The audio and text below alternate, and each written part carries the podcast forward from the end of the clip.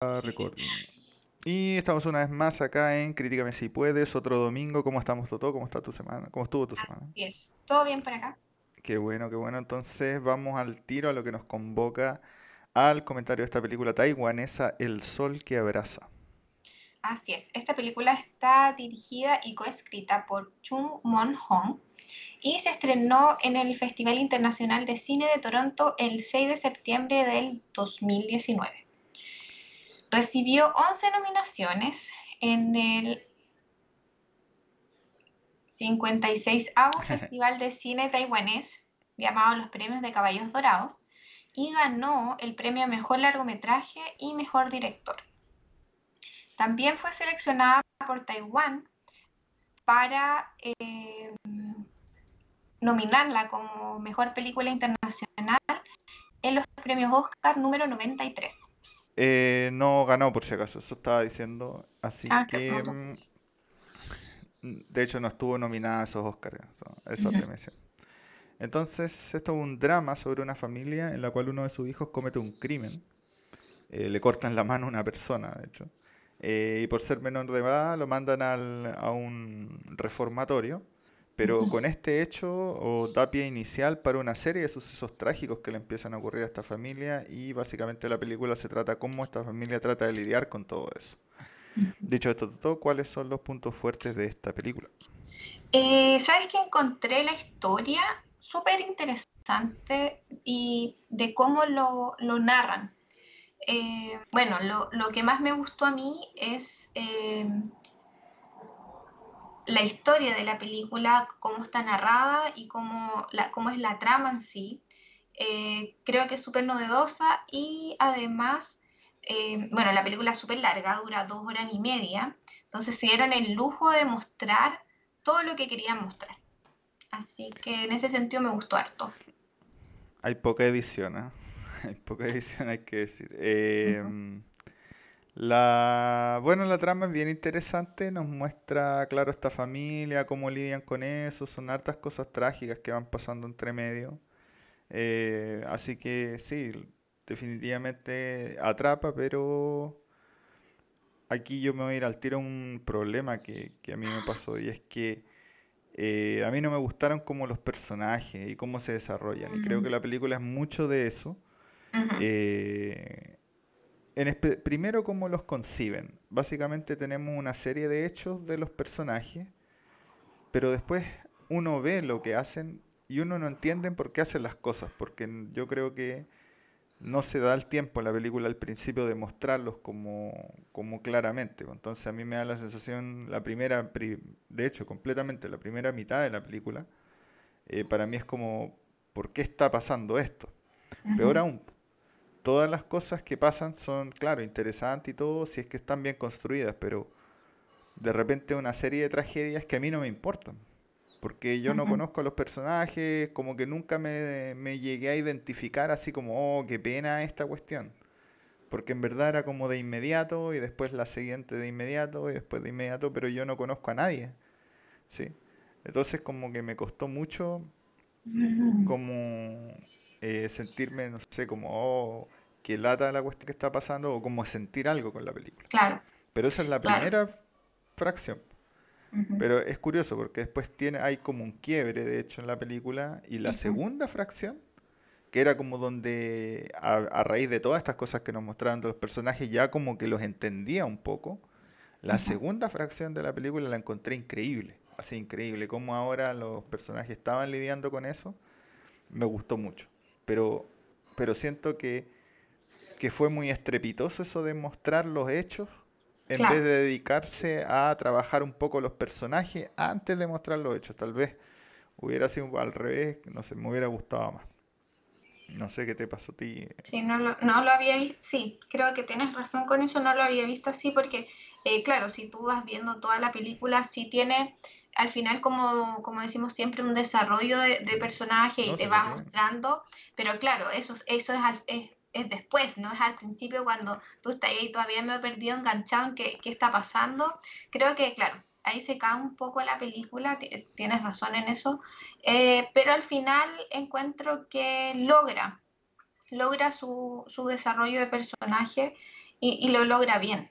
Entonces, sí, al principio cuesta, pero yo me quedé como con el otro lado. Remonta, ¿no? Sí, remonta, definitivamente. Sí. Pero la película para mí, por eso mismo, tuvo dos mitades. Entonces, eh, así como que la primera mitad que era como un poco donde estaba muy perdido. Y la segunda mitad donde ya era como, ah, ya, ok, esto tiene sentido. Entonces estaba bien. Eh, otro punto, ¿qué te pareció la actuación? Mm, la actuación no me parece muy buena, la verdad. Ahí se cae un poco también la película. Eh, se notaba que no eran los mejores actores. No, yo igual rescato. Eh, bueno, el problema es que al principio el personaje que más sale es el del padre, y creo que el padre lo hace muy mal. Pero, pero yo encuentro que el adolescente, cuando las escenas como que son en el reformatorio, eh, a mí me gustan mucho. De hecho, todas esas escenas, creo que él era el que actuaba mejor en la película. Que es el, personaje principal. Claro, y después por eso también yo creo que la película tiene un muy, muy buen repunte en la segunda parte, porque la película deja de enfocarse en el papá que actúa mal y que es un personaje más encima charcha, y se empieza a enfocar en el cabro, que es un personaje mucho mejor, que tiene como unas resoluciones muy superiores y que actúa mucho mejor el cabro también. Entonces yo creo que todo como que mejora, no sé. Pero ¿sabes lo que me pasó a mí? Yo no me centré tanto en la actuación, sino como está filmada la película, siento que es muy, como que te muestra muy lo cotidiano. Entonces, ah, como decís tú, eh, no es que, no sé si, si clasificarlo en que actúa bien o que actúa mal, sino que te está mostrando la cotidianidad y, encuentro que en eso no le, sale bien, le, le, sale natural, no, no es algo sobreactuado o que, como, como, dije yo, que está, que está actuando mal, pero creo que en ese sentido de, demostrar lo cotidiano sí lo logra. Efectivamente, o sea, la gracia de la película es que estos hechos eh, no son sobrenaturales, sino que las cosas que le pasan a la familia son de alguna manera tragedias, pero cotidianas. Entonces, claro o pseudo cotidiana, igual son como problemas grandes, digamos, pero, pero son problemas que cualquiera podría llegar a tener. Entonces, en ese sentido, la serie es una sucesión de elementos cotidianos. Al tipo, al papá, lo muestran siempre como en el trabajo, haciendo su cuestión de conducción y, y, la, y de hecho esas escenas se sienten como muy naturales y es como y están bien. Entonces sí, estoy de acuerdo, la película es bien, bien naturalista que hemos indagado en ese concepto que es esta cosa de, de la cotidianidad y del, de como que hacer parecer casi que es la, la vida del tipo, pero la película obviamente. Eh,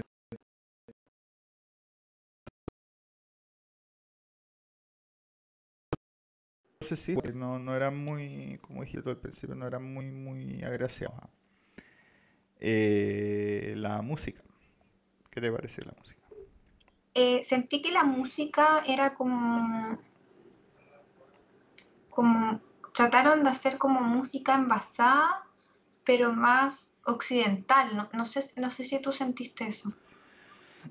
Em, yo me acuerdo que había como hartas cosas medias piano, medias así, como de esa onda, así que sí, yo diría que como que trata de emular em, la cosa como más occidental tristona, digamos, que es como esos mismos acordes, esos mismos instrumentos.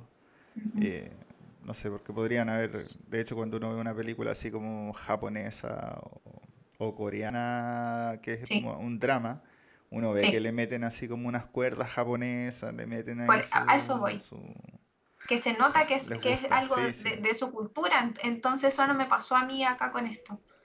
Sí, estoy de acuerdo, es más bien ahí, es más bien una cosa bien estándar, digamos. Eh, así que nada, nada que decir. Em, ¿Y los aspectos técnicos qué te parecieron? Eh, ¿Sabes que Creo que está bien filmada el, movimiento de la cámara, las escenas, también tiene harto, eh, no solo de, cosas de casa y cotidiano que dijimos, también tiene em, más como natural, como demostrar como los barrios en Taiwán o en realidad como barrios asiáticos y encontré que estaba bien filmado. Eh, a mí igual me gustó y si bien se cae en eso de la música que decíamos, eh, como que la medio como que occidentaliza la cosa dramática en el término musical, eh, al menos sí juega con el hecho de tratar de mostrar Taiwán. Eh, qué sé yo, por ahí. Más encima el tipo era un, ¿cómo se llama? Era, enseñaba conducción. Entonces igual ahí aprovechan de ir a lugares eh, con el auto y mostrar, por ejemplo, ese cerro donde está el cementerio. y hay varias locaciones. Entonces, claro, yo creo que como que da gusto porque de alguna manera muestra un poco de la ciudad, muestra cómo es Taiwán, muestra cómo cómo son ahí las tiendas y algunas otras cosas. Entonces sí, a mí igual me agradó como que como eso, pero tampoco es así la gran maravilla, no es, el, no es la, la, gran fotografía de ciudad, porque, por ejemplo, no sé, pues, si la comparamos con Roma, eh, que era que también tiene como ese elemento dual de fotografía de pueblo y también como de, me acuerdo las tomas de la casa y eso eran increíbles. Aquí es bien, es harto, es inferior obviamente. Eh, ¿Se te queda algo que decir? ¿Algo más que comentar? No, creo que no. ¿No? ¿Qué nota le pones? yo le pongo un 7.5. Sabéis que yo no la encontré tan mala la película. Bueno, por algo ellos la, pusieron como mejor película el, el 2019 para presentarla a los Oscars, eh, aunque no haya quedado. Eh, está súper bien filmada, está súper bien narrada, encuentro yo, eh, y te pone también un poco, eh, no conocemos muchas, yo por lo, es mi opinión, yo no conozco muchas películas taiwanesas y creo que está bastante bien. Eh, yo creo que tampoco, a ¿ah? Taiwán no, no, ubico mucho de Taiwán, yo le voy a poner un 7 como dijimos, la película tampoco era mala, eh, pero esa cosa de, de tenerme eh, como, como en la como de no saber para dónde va en la primera parte de la película como que no me gustó mucho y recién como en la segunda poder engancharme eh,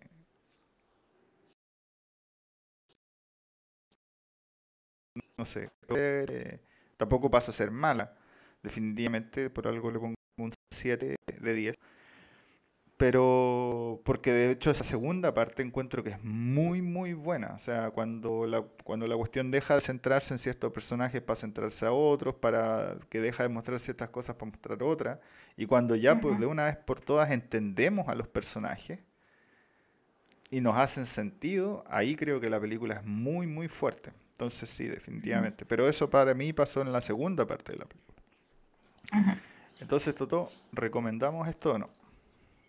Sí, sí, obvio que sí. Es una película extranjera que, como te digo, nosotros no estamos muy, muy familiarizados con, las películas taiwanesas, así que creo que, claro, no es una película mala, pero creo que sí hay que advertir que, la vean con tiempo, con, ganas, porque dura dos horas y media, es, es larga. Y encuentro que además, no lo, no lo mencionamos anteriormente, pero tiene harto que reflexionar. Esto se trata de una familia con la relación que existe entre los miembros de la familia, que obviamente siempre es algo eh, complicado, entonces se muestran varios los sentimientos, las frustraciones, entonces creo que es una película para verla, como dije, con tiempo y eso sirve para reflexionar sobre el tema familiar.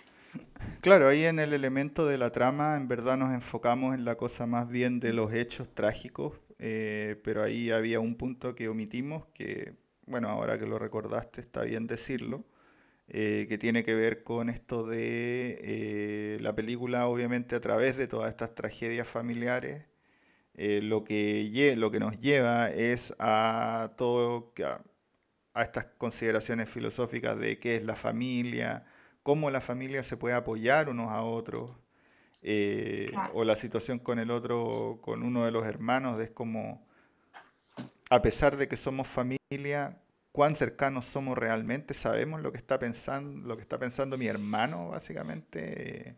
esa, de hecho, me pareció como un elemento bien, bien interesante.